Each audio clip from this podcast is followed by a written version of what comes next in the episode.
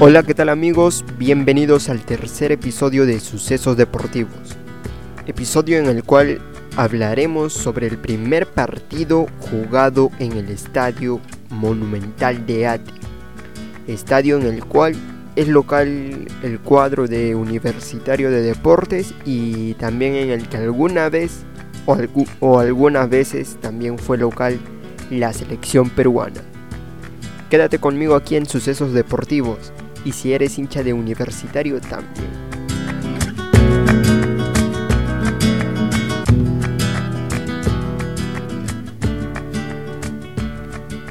El Estadio Monumental de Ate, que en sus inicios se tenía planeado llamarse Lolo Fernández, eh, bueno, no se llevó a cabo este hecho porque no hubo un acuerdo entre entre la familia del ídolo Crema y la directiva de Universitario, ¿no?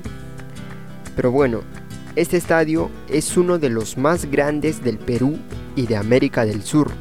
Su capacidad o aforo es de 80.093 personas en total. Y se dividen en dos, en sentados, en personas que van sentadas en las tribunas y en las personas que están en los palcos. Sentados van 59.177 personas, mientras que en las cajas lujosas, mejor conocidas como palcos, van 20.916 personas. Eh, el estadio fue inaugurado eh, el, el 2 de julio del año 2000. Empezó a construirse en el 91. El partido fue inaugurado con un partido amistoso frente a Sporting Cristal, partido en el cual el cuadro merengue eh, se quedó con la victoria de 2 a 0. ¿Y cómo llegaba Universitario de Deportes a este partido amistoso? Eh, bueno, llegaba como campeón del torneo Apertura al ganar en Cerro de Pasco con el hasta hoy en día recordado gol de Beto Carranza. Los hinchas estaban ansiosos por, conocer su nueva casa y por ende hacían colas larguísimas con muchas horas de anticipación para poder lograr ingresar al monumental cuando éste abra sus puertas.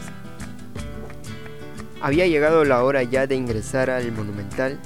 Una parte de la trinchera norte ya estaba instalada en, en la tribuna popular mientras que la otra parte estaba afuera haciendo disturbios. Disturbios que afectaron a Sporting Cristal, ya que fue recibido de la peor manera. El bus que transportaba al plantel rimense eh, salió, o mejor dicho, llegó al, al túnel del estadio dañado. Las lunas estaban reventadas las habían reventado a piedras algunos integrantes de la trinchera norte, hiriendo así a Javier Soria, a quien había llegado una de las piedras en la cabeza, causándole así una abertura.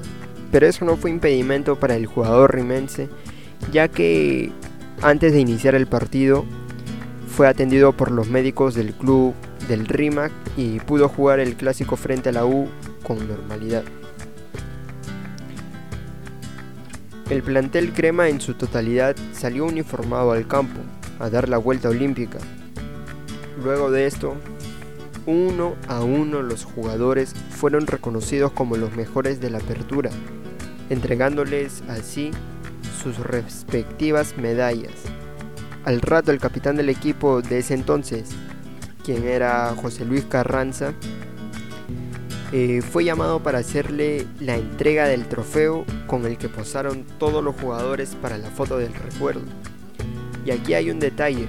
Eh, Chemo estaba a punto de despedirse ya del club. Bueno, ya, estaba siendo despedido porque este partido fue como una despedida para él. Eh,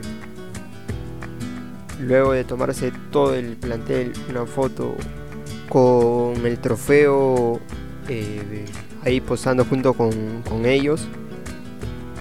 Eh,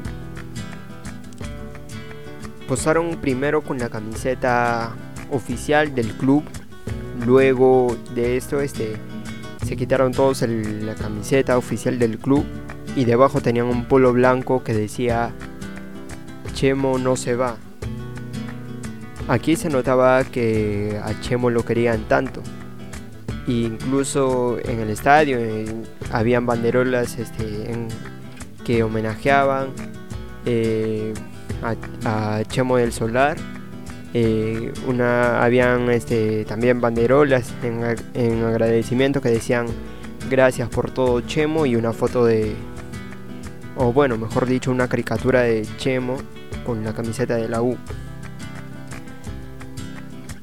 y bueno, ahora sí, este, el partido cuando estaba a punto de iniciar, por supuesto que nadie eh, se lo quería perder. Todo aquel que es hincha de universitario no, no quería perderse este partido, ya que era el primer partido en, tu, en, su, en su nueva casa, que era el Monumental. Y bueno, el ingreso al Monumental era ya casi imposible. Eh, estaba repleto. Eh, estaba, las entradas se habían vendido en su totalidad. Aún así, habían eh, hinchas que se quedaron afuera del estadio sin poder ingresar. Pero ellos vieron una solución a este que era su problema, pues ingresaron al estadio ingresaron entre comillas, eh, bajando del cerro Puruchuco y sentándose encima de los palcos sin ninguna medida de seguridad. O sea, el Estadio Monumental todos sabemos que tiene encima de las tribunas están tres o cuatro filas de palcos. Encima de, de ello este, no hay ninguna baranda ni nada por el estilo y algunos hinchas este, subieron al cerro Puruchuco Luego bajaron y lograron sentarse encima de estos palcos y en el borde para poder presenciar el partido. Pero bueno, eh, Oscar Quijano, árbitro principal del encuentro, dio el pitazo inicial.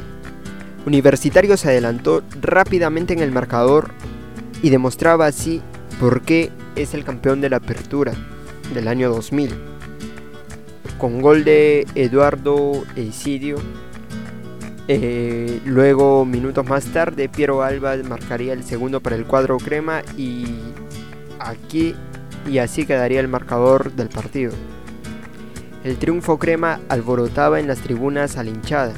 El comisario del partido, Enrique de la Rosa, ponía orden en el estadio mediante los efectivos que se encontraban eh, en las tribunas.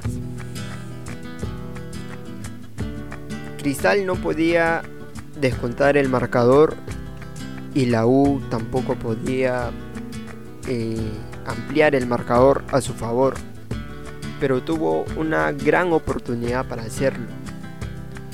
Fue un penal a favor del cuadro merengue y la causa del penal fue una falta y una expulsión de un joven Leao Butrón. El cuadro rimense ya se quedó bueno, ya había hecho los cambios, los tres cambios en su totalidad y solamente era cuestión de decidir iría al arco rimense.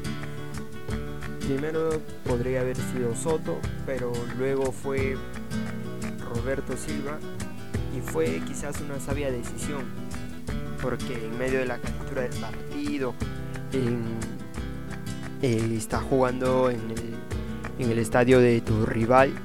Este fue Roberto Silva al arco, se puso los guantes y atajó el penal. Y lo gritó como un gol, como si fuera un gol.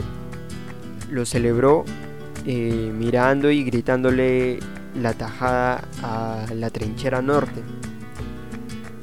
Y, y ya faltaba casi nada para acabar el partido, pero había tiempo para una expulsión más por parte de Universitario. Y bueno, el partido finalizó con victoria crema y un partido y fue un partido como bien dijo Oscar Ibáñez quedará para la historia y así fue.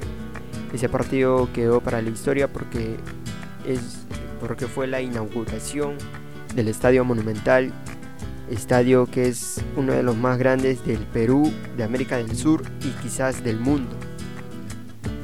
Eh, También por lo que la U llegó campeón del, torneo de apertura del año 2000 a ese partido. Y bueno, eh, esto ha sido todo por hoy. Espero que les haya gustado este pequeño podcast de sucesos deportivos y nada, nos estaremos encontrando en el próximo episodio. Gracias.